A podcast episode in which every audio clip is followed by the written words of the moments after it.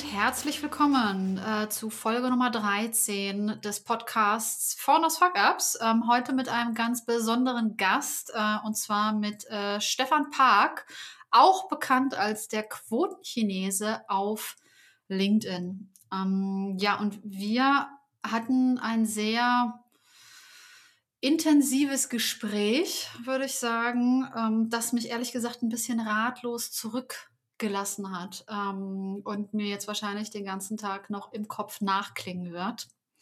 Und zwar, ja, wir haben ähm, natürlich über das geredet, was er macht. Ähm, er ist Copywriter und hat eine Online Academy, einen Online-Kurs ähm, aufgebaut mit äh, Text Text Baby.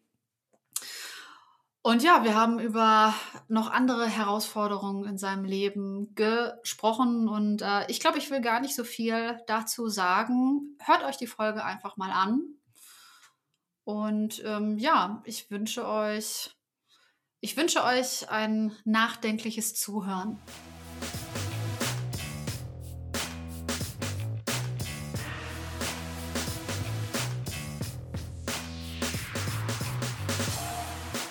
So, hallo und herzlich willkommen, lieber Stefan, in meinem Podcast. Ich grüße dich. Hallo Melanie, danke für die Einladung. Bitte, bitte. Ähm, magst du dich unseren Hörerinnen und Hörern einmal ganz kurz vorstellen? Ja, sehr gerne. Mein Name ist Stefan Park. Äh, ich bin auch bekannt als Quotenchinese aus Österreich. Ich bin ähm, Copywriter, Werbetexter. Das heißt, ich schreibe Texte, die verkaufen. Das sind Texte für Websites oder Texte für Content, Texte für Produktbeschreibungen etc. Ähm, meine Brüder und Schwestern, das sind die Vertriebler, das sind die Verkäufer, die sprechen für ihr Geld und ich als Copywriter, ich als Werbetexter, ich schreibe für mein Geld.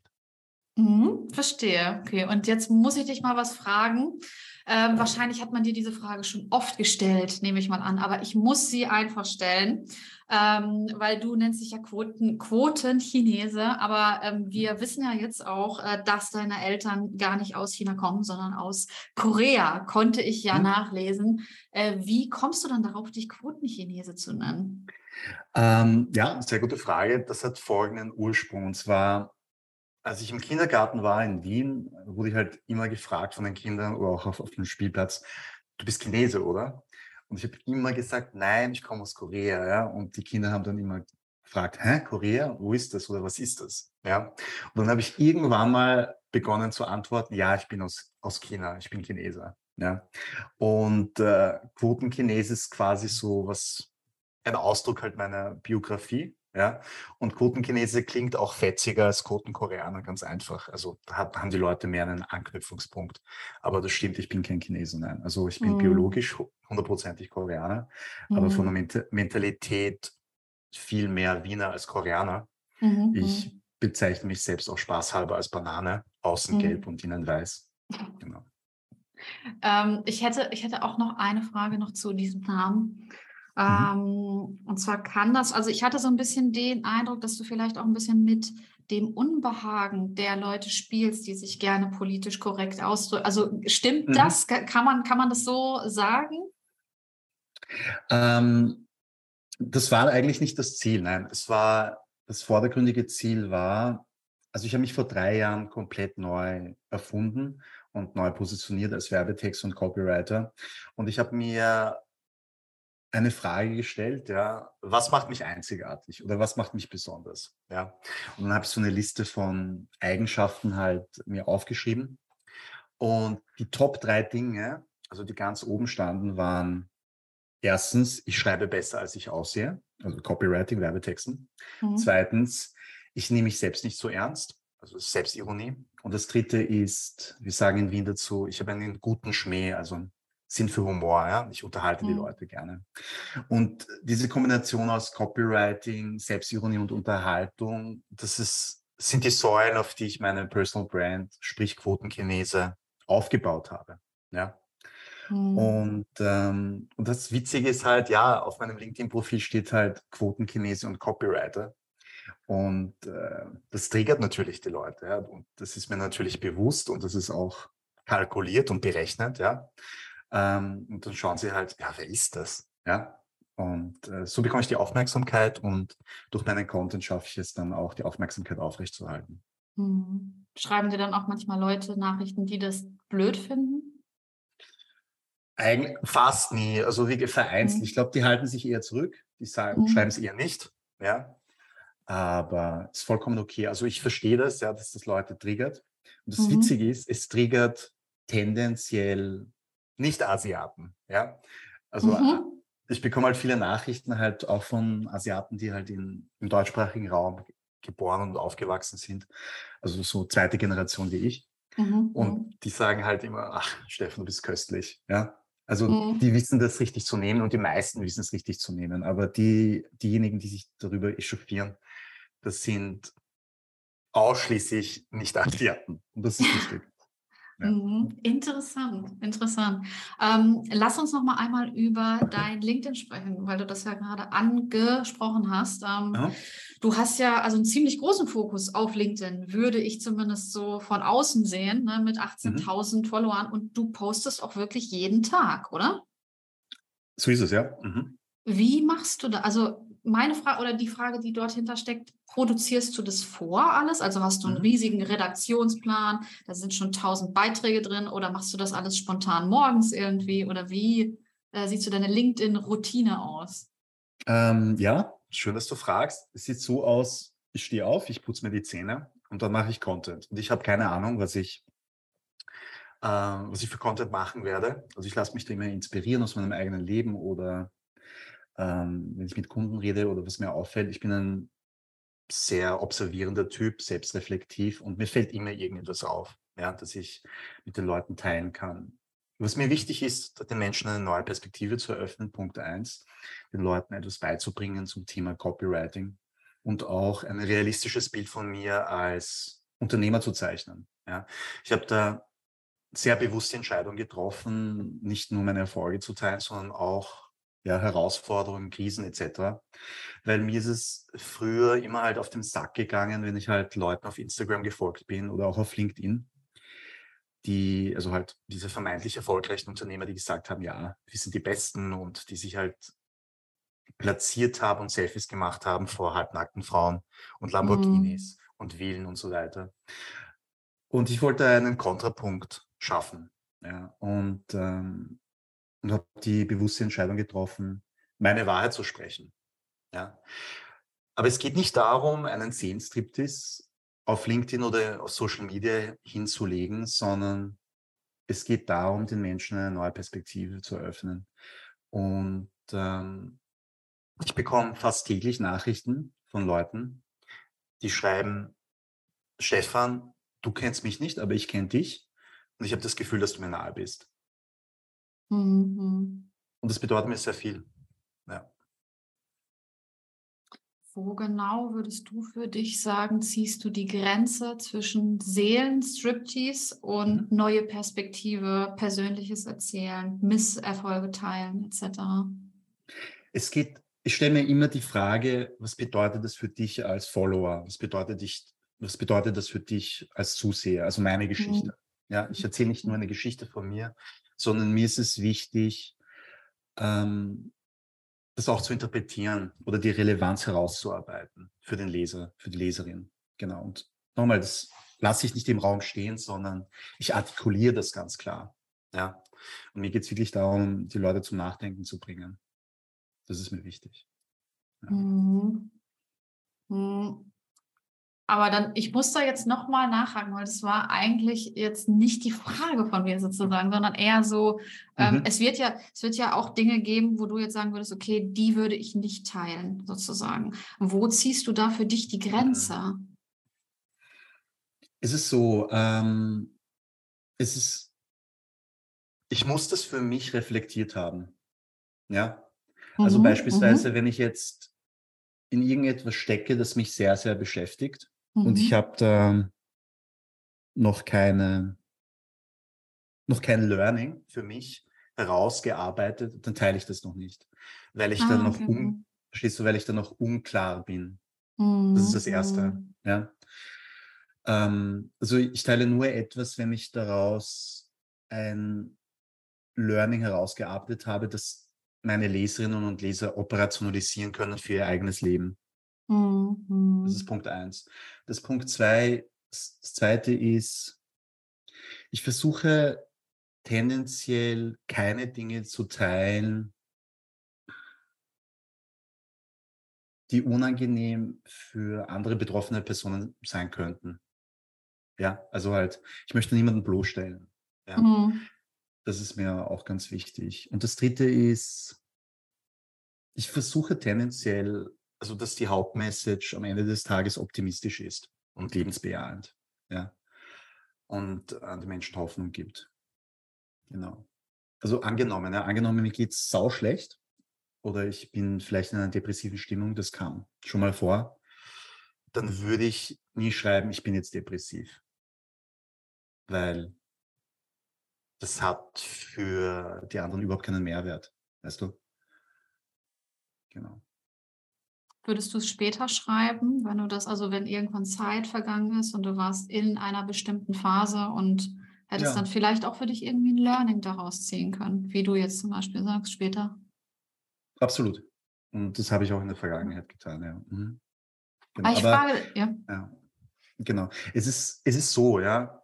Ich teile nicht alles auf Social Media. Es ist nur ein Bruchteil, ja. Und mhm. ich bin da auch mhm. sehr, sehr bewusst, was ich teile und was ich nicht teile. Ja. Ähm, aber die meisten Leuten, die mir folgen, haben das Gefühl womöglich, dass ich alles teile, weil mhm. ich verhältnismäßig viel teile im Vergleich zu den meisten anderen Leuten, die äh, exponiert sind. Ja. Das verstehe ich. Aber es ist nicht alles und ich bin da sehr, ich steuere, ich steuere alles. Ja. Und ich bin da sehr bewusst in dem, was ich tue auf Social Media. Sehr. Mhm. Mhm. Danke dafür, für diese, für diese, für diese Ausführungen. Ähm, ich, ich wollte das einfach mal gerne von dir wissen, weil, weil ich mich das selber auch fast jeden Tag frage. Ne? Also ich habe keinen richtigen Plan dafür, was ich auf LinkedIn selber teile. Ich mache mhm. das einfach. Ähm, aber manchmal ähm, stelle ich mir dann schon zwischendurch die Frage, okay, ähm, kann ich das jetzt teilen? Sollte ich das teilen? Warum mhm. sollte ich das überhaupt teilen? Ähm, ich mache es, glaube ich, nicht so bewusst, wie du es machst gerade. Also ich mhm. mache es mehr nach Gefühl irgendwie. Oder ich müsste mir vielleicht mal auch vorher wirklich mal einen Plan machen, sozusagen, was will ich da teilen und was sollte ich da eigentlich lieber nicht teilen? Und das, glaube ich, habe ich für mich noch nicht so ganz klar. Also bei, bei dir fühlt sich das für mich an, als ob du das schon sehr klar weißt. Sagen wir es so. Ja, gut. Also bei mir ist auch vieles intuitiv, aber ich, mhm. aber ich weiß ganz genau, was ich teilen möchte und was nicht. Und auch ein Tipp für, für deine Zuhörerinnen und Zuhörer, mhm. ja.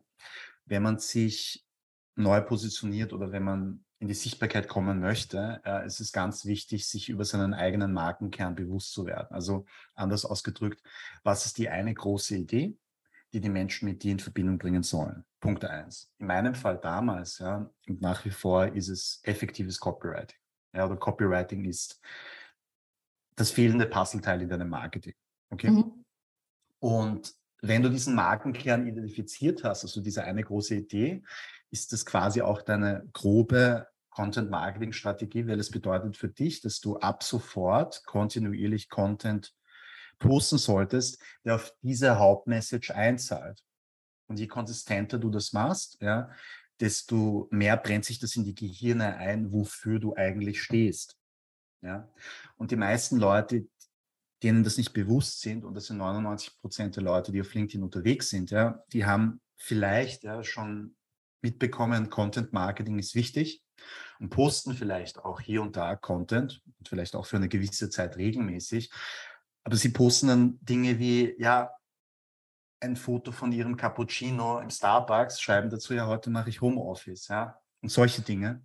Und dann wundern sie sich, dass niemand damit interagiert, ja, mhm. und dass sie keine Kundenanfragen über LinkedIn ja, generieren oder auf Social Media. Und dann sagen sie, ja, LinkedIn funktioniert nicht oder Content Marketing funktioniert nicht. Mhm. Es funktioniert nicht, äh, weil du Punkt eins nicht im Klaren über deinen Markenkern bist, so also wofür stehst du, und Punkt zwei, du das nicht konsistent nach außen trägst. Das sind die Gründe. Ja, es funktioniert noch einmal LinkedIn Marketing, Content Marketing, Social Media Marketing. Es ist keine Raketenwissenschaft, aber man muss einmal wissen, wie es funktioniert. Es gibt da so bestimmte Grundprinzipien, die es zu beachten gilt wenn man die befolgt, dann kann man relativ schnell Ergebnisse erzielen. Mhm. Okay, danke schön dafür. Äh, fand ich sehr interessant. Ähm, ich, würd, ich, würde, ich würde gerne noch mal ein bisschen auf deinen Werdegang eingehen, weil du bist ja ähm, jetzt erst so seit zwei, drei Jahren selbstständig, richtig? Davor nicht, oder?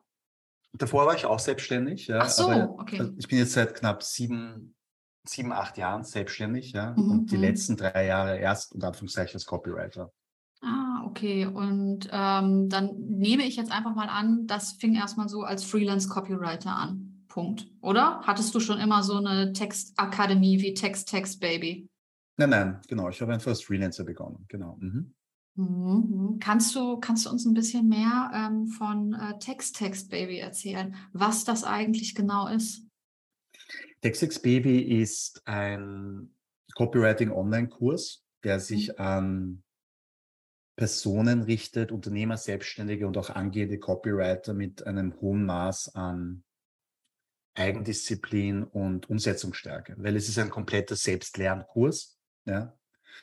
Und da bringe ich den Menschen bei, Texte zu schreiben, die verkaufen. Also ich habe da wirklich alles reingepackt, was ich die letzten drei Jahre gelernt habe. Und ich bin ein großer Freund von Klarheit und Pragmatismus. Also mir geht es nicht darum, ich habe nicht das Ziel gehabt, ja, ich brauche jetzt einen 10-Stunden-Kurs und den muss ich jetzt mit Content füllen, sondern man muss immer das Pferd von hinten aufzäumen. Das heißt, okay, was sind die konkreten Resultatsziele, die ich definieren möchte? Oder welche Ziele habe ich? Oder welche Fähigkeiten sollen die Leute, Teilnehmerinnen und Teilnehmer von TextX Baby erlangen am Ende des Kurses? Und das war's. Und das Ziel ist, dass die Leute Texte schreiben können, die verkaufen. Und das hat mein Leben und mein Business komplett verändert und ich möchte diese Erkenntnis und diese Fähigkeit mit den anderen Menschen teilen. Mein mhm. Ziel ist es, die Menschen zu befähigen und nicht abhängig von, von mir zu machen. Aber dann ist es ein komplettes Online-Programm, nehme ich jetzt mal an, wo sie einfach selber durchgehen können. Und Ganz ähm, genau. ist, ist, das dann so, dass, dass du sie auch zwischendurch dann äh, coachst, äh, zum Beispiel mit Videocalls mhm. oder sowas? Gibt es das auch? Aktuell nicht, aber ich werde das mhm. implementieren. Also das Ziel ist es, dass wir uns vielleicht einmal im Monat alle treffen und dann so eine QA mhm. machen. Ich glaube, das ist auf jeden cool. Fall hilfreich. Und ja, also wie gesagt, TextX Baby gibt es jetzt erst seit einem Jahr. Und äh, aber es ist so ein iterativer Prozess. Also wir bekommen viel Feedback von der Community, von den Teilnehmerinnen, was ihnen sehr gut gefällt oder was sie sich gerne wünschen an Features und so weiter. Und wir hören zu und wir bauen das weiter aus und verbessern den Kurs kontinuierlich. Mhm, cool.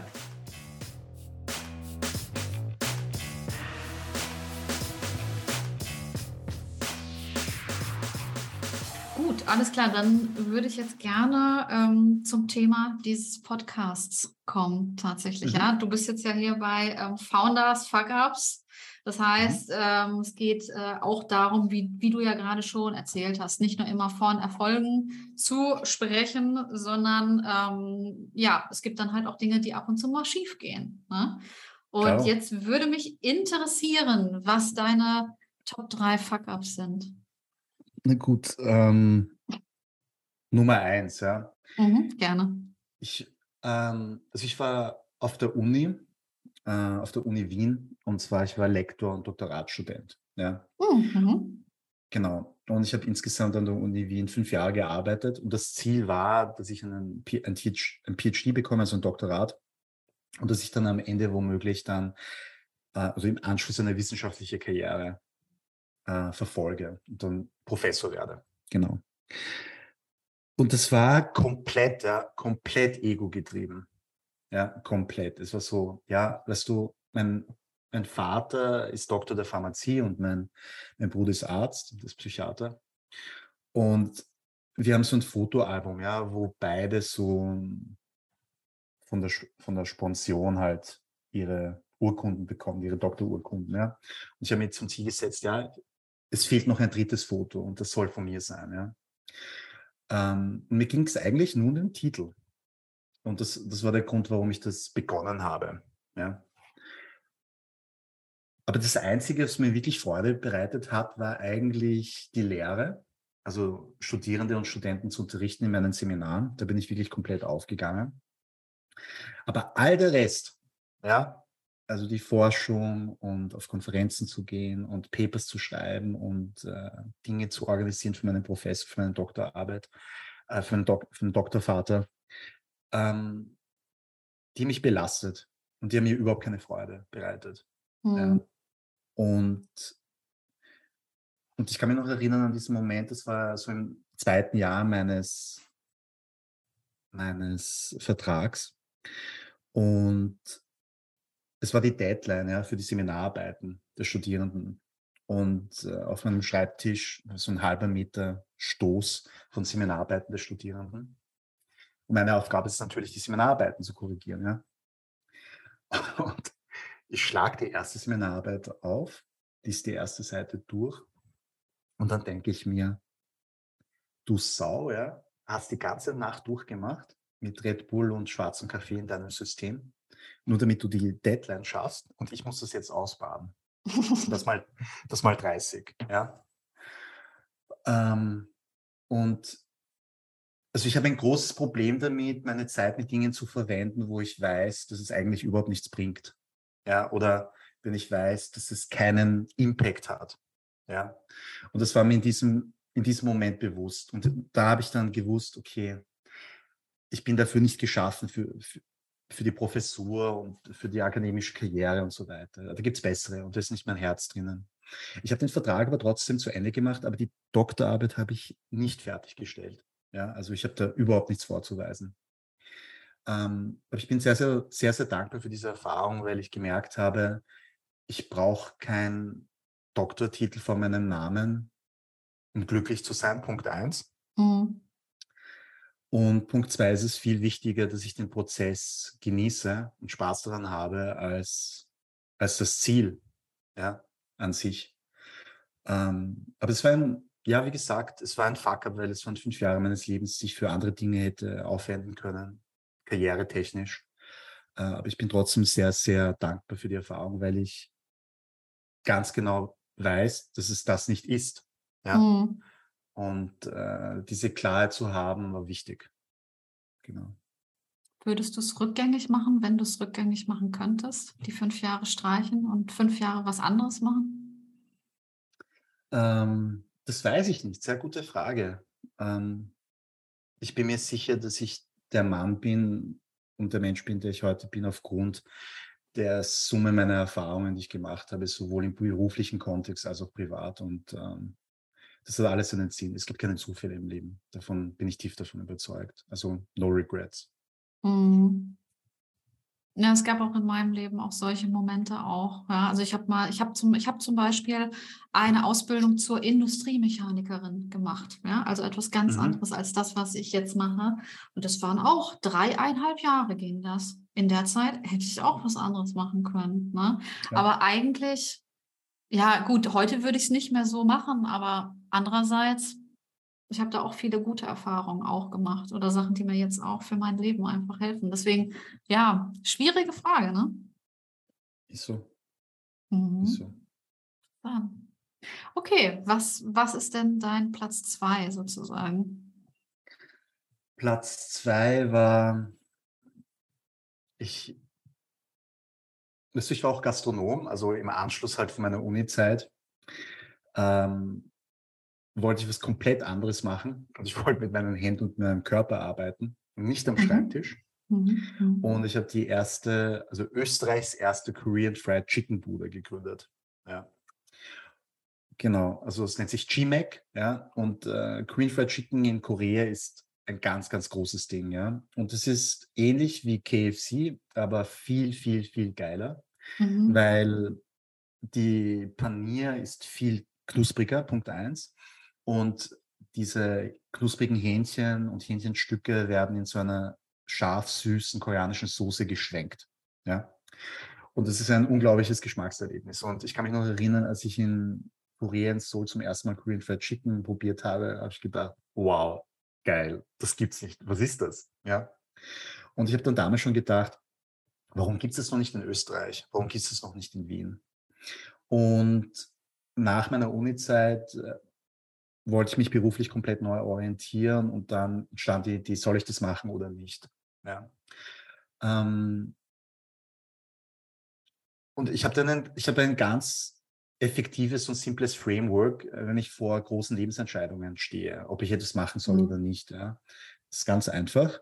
Ich mache die Augen zu, ich überlege mir, also ich, ich vergegenwärtige, dass ich jetzt, sagen wir, 90 bin oder 95. Es geht bald dem Ende zu. Ja. Und dann kommt, sagen wir, eine gute Fee oder eine Zeitmaschine und ich habe das Angebot oder die Möglichkeit, wieder ins Jetzt, die Gegenwart zu, zu reisen. Ja? Und dann weiß ich ganz genau, was ich zu tun habe. Weißt du? Ich weiß dann ganz genau, was ich zu tun habe, weil ich jetzt das Geschenk erhalten habe, mein Leben zu leben. Ja? Und ich bin so ein ganz großer Befürworter für lieber Dinge machen und nichts bereuen, als Dinge nicht gemacht zu haben und zu bereuen. Ja. Und dabei ist mich klar, weil ich habe mir die Frage gestellt, würde ich es bereuen, wenn ich es nicht mache und jemand anderer macht es? Also die erste Green Fried Chicken Bude in Österreich gründen. Und die Antwort war ein klares Ja. Also musste ich es machen. Mhm, okay. Genau, also ganz einfach. Also ja, ich habe dann eine Großküche gemietet, eine reine Lieferküche und äh, Marketing gemacht und so weiter. Und ich habe dann für zweieinhalb Jahre jeden Abend bis spät in die Nacht Hühnchen frittiert. Ähm, okay. Ja, mhm. Und äh, teilweise auch selbst ausgeliefert, aber wir waren dann so ein, zu den Spitzenzeiten waren wir so fünf Moped-Fahrer, fünf Leute in der Küche und haben ganz Wien beliefert quasi, ja. Und das war super intensiv, ja, und den Leuten hat es voll geschmeckt, aber ich habe viel zu wenig Geld damit verdient. Also das war eigentlich fast kostendeckend oder nur kostendeckend oder manchmal auch im Minus, weil ähm, man muss das sehr, sehr genau kalkulieren beim Essen und bei der Gastronomie. Und ich habe das damals nicht so genau genommen. Ja.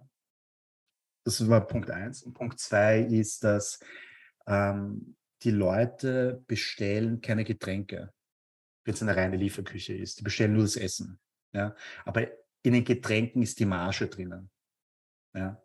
Und das hat mir dann über kurz oder lang das finanziell, also betriebswirtschaftlich das Genick gebrochen. Ja. Aber interessanterweise ähm, kam dann so eine Investorengruppe auf mich zu. Die haben das Essen wahrscheinlich bestellt einmal, fanden es super gut.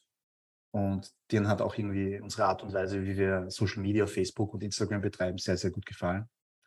Und dann haben die mir ein Angebot gemacht, ja, in, also in mein Business zu investieren und ein richtiges Restaurant in der Wiener Innenstadt zu eröffnen. Ja, als 50-50 Partner. Habe mich natürlich geschmeichelt gefühlt, ja, aber das war dann wieder so eine große Lebensentscheidung. Soll ich das machen oder nicht? Ja. Und zu dem Zeitpunkt war es so, dass, also weißt du, während, während meiner Zeit auf der Uni ist meine Ehe zu Brüche gegangen. Ja, mhm. und wir haben uns dann scheiden lassen. Und meine Ehefrau kommt aus Taiwan, ja. Und sie ist dann mit dem Kleinen nach Taiwan gezogen. Ja. Und ich war dann ungefähr ja, fast eineinhalb Jahre von ihm physisch entfernt, von meinem Sohn, während ich in Wien geblieben bin. Und ich habe gewusst, wenn ich dieses Angebot annehme, dann bin ich mindestens für die nächsten fünf Jahre, muss ich in Wien bleiben und habe für nichts Zeit. Und das wollte ich nicht. Und dann war mir klar, okay, ich muss damit aufhören und ich muss zu meinem Sohn nach Taiwan ziehen. Ja, und das war der Katalysator für mich. Ähm, und dann war ich dann vier, fünf Jahre in Taiwan, um bei meinem Sohn zu sein. Ähm, aber das war mein zweites Fuck-up. Also nochmal, nichts, das ich bereue, mhm. aber betriebswirtschaftlich nicht gut gewirtschaftet. Ja und auch komplett überfordert. Und ich war nach den zweieinhalb Jahren täglich frittieren und ausliefern komplett ausgebrannt. Mhm. Und, äh, und habe gemerkt, was für ein krasser Knochenjob Gastronomie ist. Ja. Und das hat dazu geführt, dass ich monatelang nicht mehr für mich selbst gekocht ha habe, weil ich die Nase voll ja. von, von, Küche hatte und von Kochen ja. und von Vorbereiten das hat mir komplett die Lust, die Freude am Kochen rausgeprügelt. Aber gleichzeitig ist es so, dass jedes Mal, wenn ich ins Restaurant gehe, seitdem ich richtig viel Trinkgeld gebe, bewusst viel Trinkgeld, weil mhm. ich weiß, wie viel Arbeit drin steckt. Ja. Und dazu noch halt also ich arbeite jetzt als Werbetext und so weiter und ich bin in der glücklichen Situation, dass ähm, die Kunden auf mich zukommen, ja, und öfters, also mit mir essen gehen wollen, um mich kennenzulernen und es ist so eine Art Geschäftsanbahnung. Und wenn ich in derselben Stadt bin oder wenn der Kunde in derselben Stadt ist wie ich, nehme ich die Einladung immer an. Nicht aus dem Grund, dass ich jetzt mir kostenlos auf Kosten des Kunden den Bauch vorschlagen möchte, sondern ich beobachte ganz genau, wie sie mit dem Servicepersonal umgehen. Ganz genau. Ja. Und mhm. wenn ich sehe, dass da irgendwie ein abfälliger Blick ist oder in der Tonalität der Stimme eine Abfälligkeit rüberkommt gegenüber dem Servicepersonal, dann weiß ich ganz genau, dass ich mit der Person nicht arbeiten werde. Okay, interessante Aussiebtechnik. Ist so. Muss ich echt sagen. Mhm. Mhm. mhm. Aber dann ist es ja jetzt wahrscheinlich auch so, wie du es jetzt gerade sagst, du kannst es dir schon aussuchen, mit wem du arbeiten willst und mit wem nicht. Absolut, ja.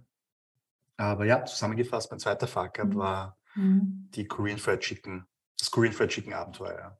Mhm, mhm. Okay. Okay, und was ist dein Platz 1 sozusagen? mein, mein größter Fuck-up? Ja. Ähm, ja, das war meine Ehe. Also ich, also ich war fünf Jahre verheiratet mit der Mutter meines Sohnes, unseres Sohnes. Und ähm, das war keine gute Ehe. Also für uns beide. Ja, also wir waren komplett überfordert mit der Situation. Es war so, Sie war Austauschstudentin damals äh, und ihr Hauptfach war Deutsch. Und dann haben wir uns halt an der Uni Wien kennengelernt, am Institut, am selben, wo ich auch unterrichtet habe und gearbeitet habe.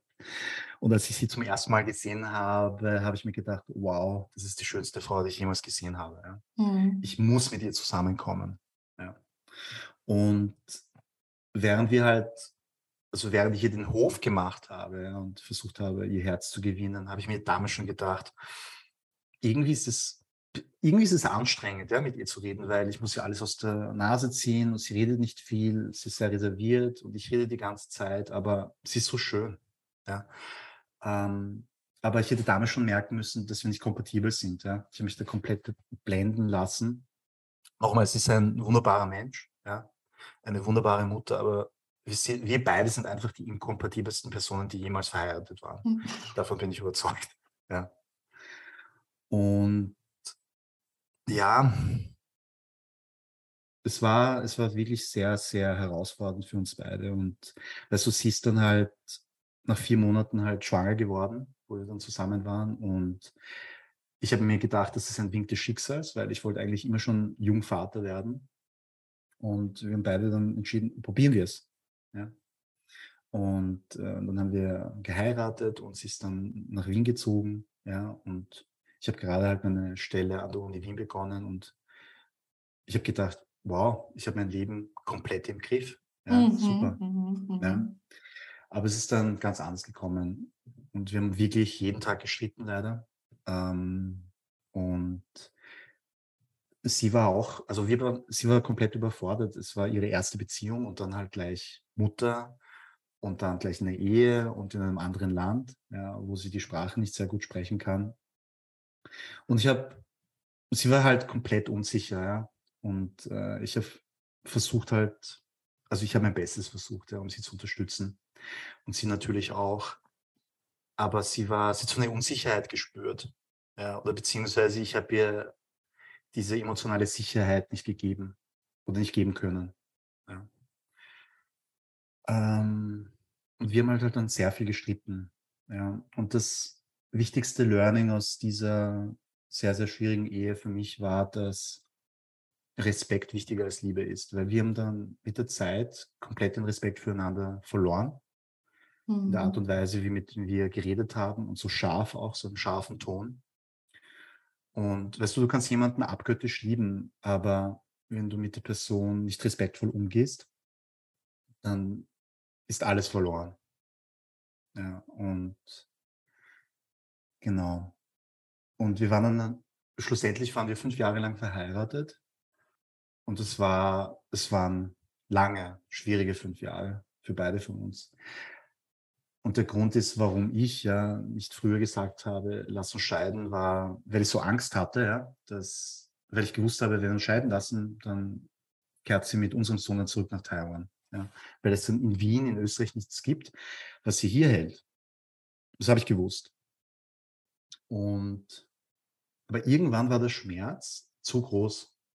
Und ich habe dann auch gemerkt an, an Felix, unserem gemeinsamen Sohn, dem geht es nicht gut. Ja, weil unser Zuhause kein Ort der Liebe und des Friedens mehr ist. Schon lange nicht mehr. Und, und aus Liebe halt meinem Sohn gegenüber habe ich ihr gesagt, lass uns scheiden. Genau. Und dann kurze Zeit später ist sie nach, nach Taiwan gezogen. Ja, was nicht leicht war. Aber gleichzeitig habe ich auch eine große Erleichterung verspürt. Mhm. Und ich habe mir dann gedacht, ja, dass sobald wir uns scheiden lassen, mir es wieder gut gehen wird. War dem aber nicht so. Ja.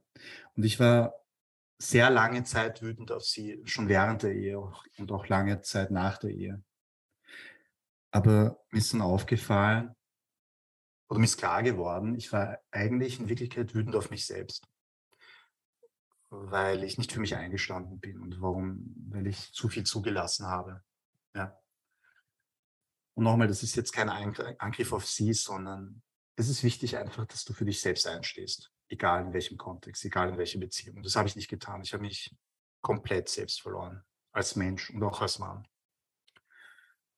Ja. Und die Folge war dann, dass ich sehr, sehr lange depressiv war, viele Jahre. Ja. Und ich habe da so eine Fresssucht entwickelt.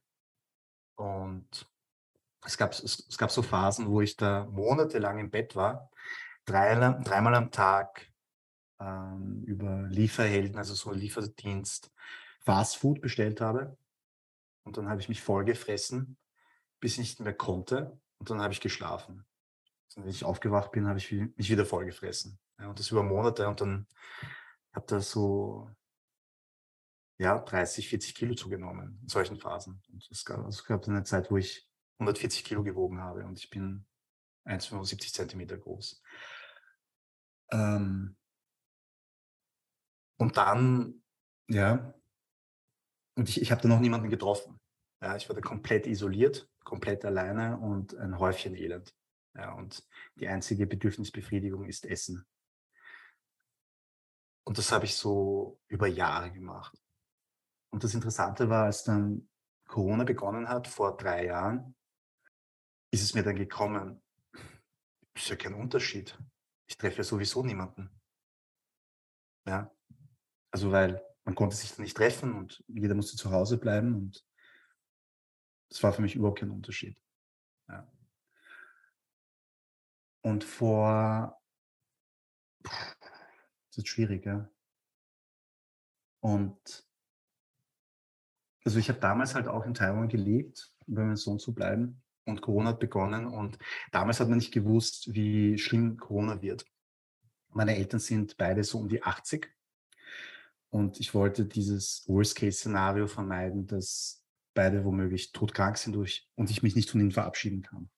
Also bin ich mit dem letzten Flieger wirklich ja, aus Taiwan nach Wien geflogen aber mit dem Ziel, wieder nach Taiwan zurückzukehren. Ja. Und meinen Eltern geht es gut, alles in Ordnung. Aber ich war dann in Wien. Also die, die ganzen Flughäfen waren zu. Ja. Und habe meinen Sohn schrecklich vermisst.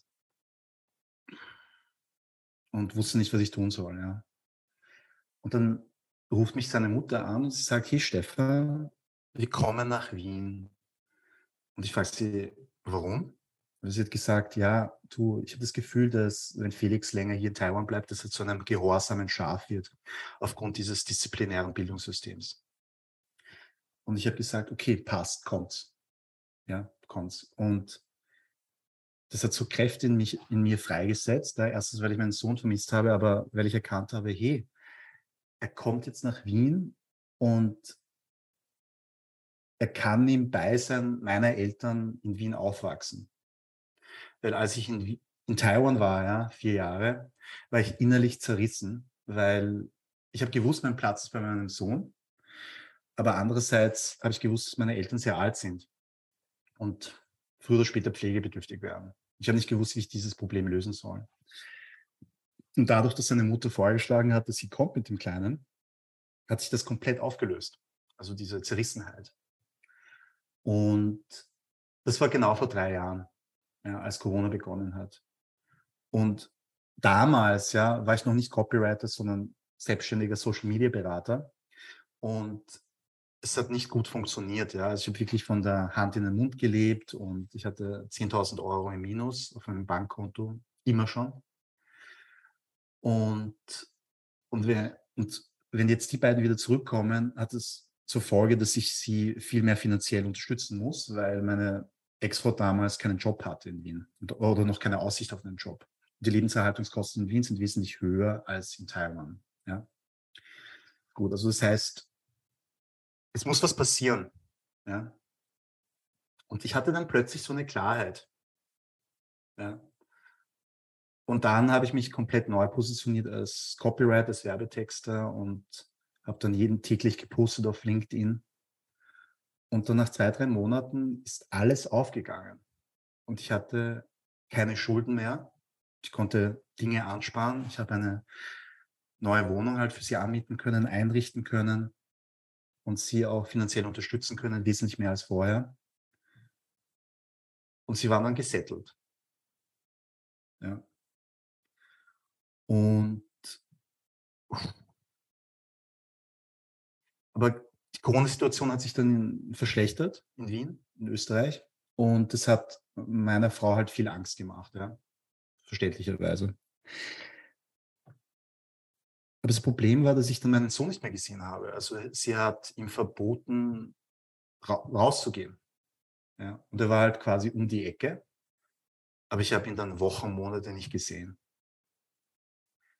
Und ähm, das geht auch nicht. Ja. Und, und er hatte dann Geburtstag und da habe ich ihn auch nicht gesehen. Und dann ist sie nicht mal rangegangen ans Telefon. Ja.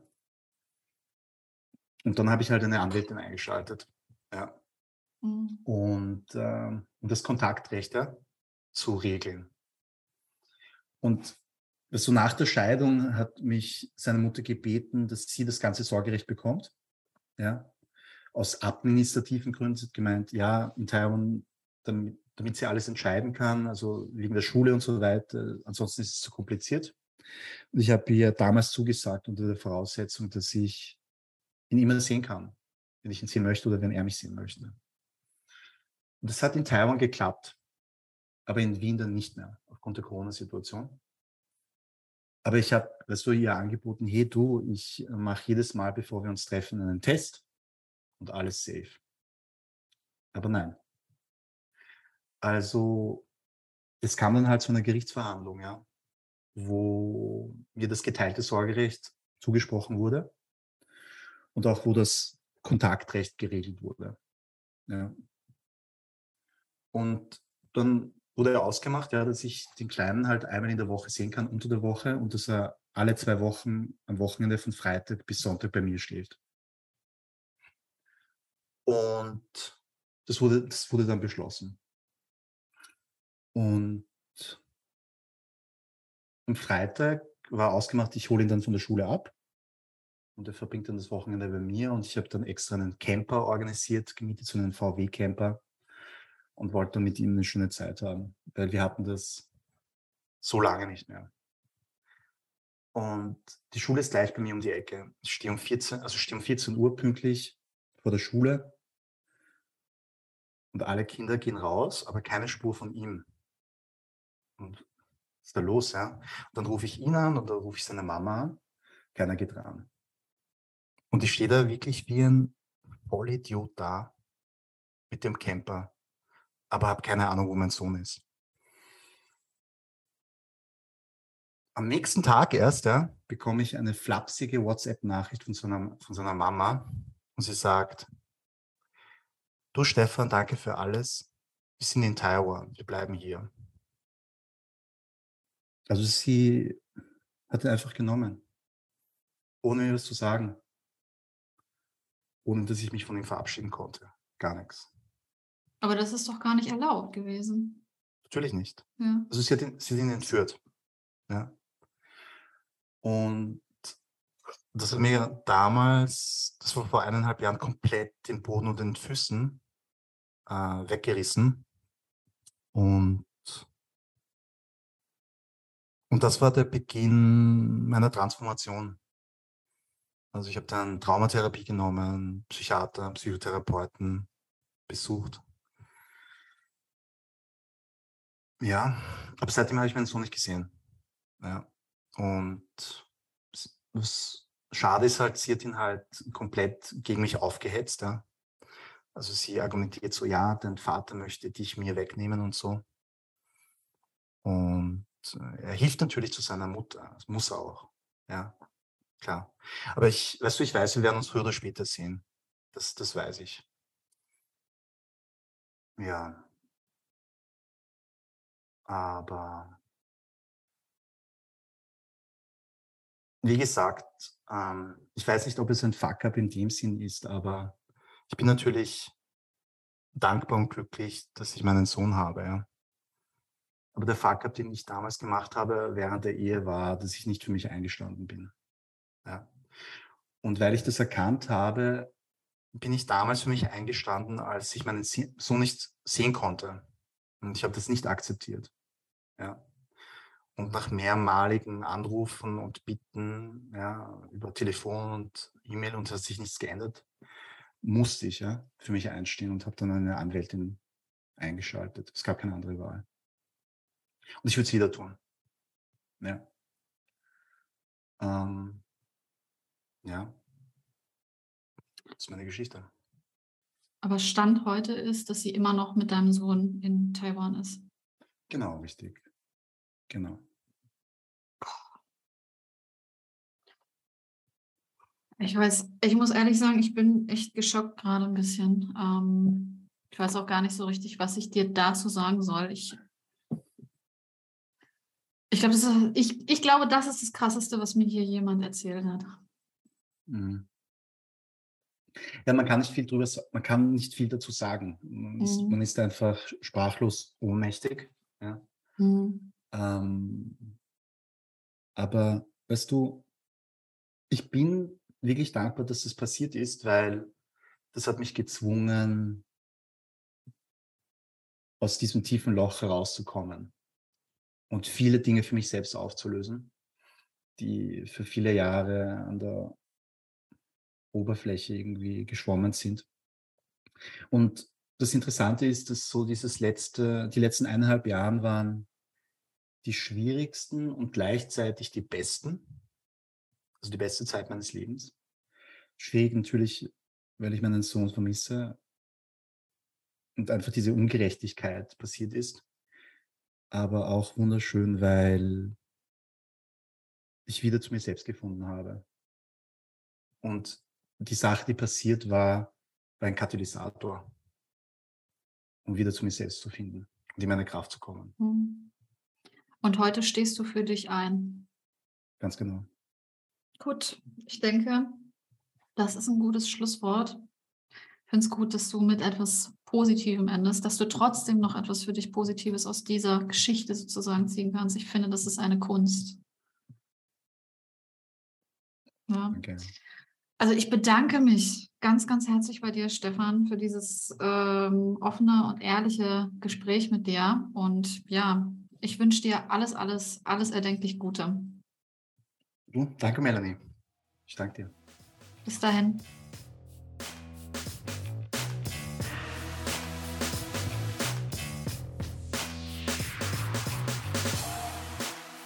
So, das war Folge Nummer 13 mit Stefan Park, aka dem Quotenchinesen auf LinkedIn. Ja, ich hoffe, ihr konntet etwas für euch aus dieser heutigen Folge mitnehmen. Ähm, und falls ihr euch für Stefans äh, Copywriting Academy, Text Text Baby. Interessiert, geht einfach auf seine Internetseite, ähm, die da lautet texttextbaby.de. Den Link zu seiner Website findet ihr auch nochmal in den Show Notes. Ja, ansonsten bleibt mir zum Schluss nur noch zu sagen, wenn ihr auch mal zu Gast bei Founders Fuck Ups sein möchtet, schreibt mir gerne eine E-Mail an info at contentheldin.de. Ich bedanke mich ganz herzlich fürs Zuhören und dann sehen wir uns in ungefähr einem Monat an dieser Stelle wieder. Bis dahin.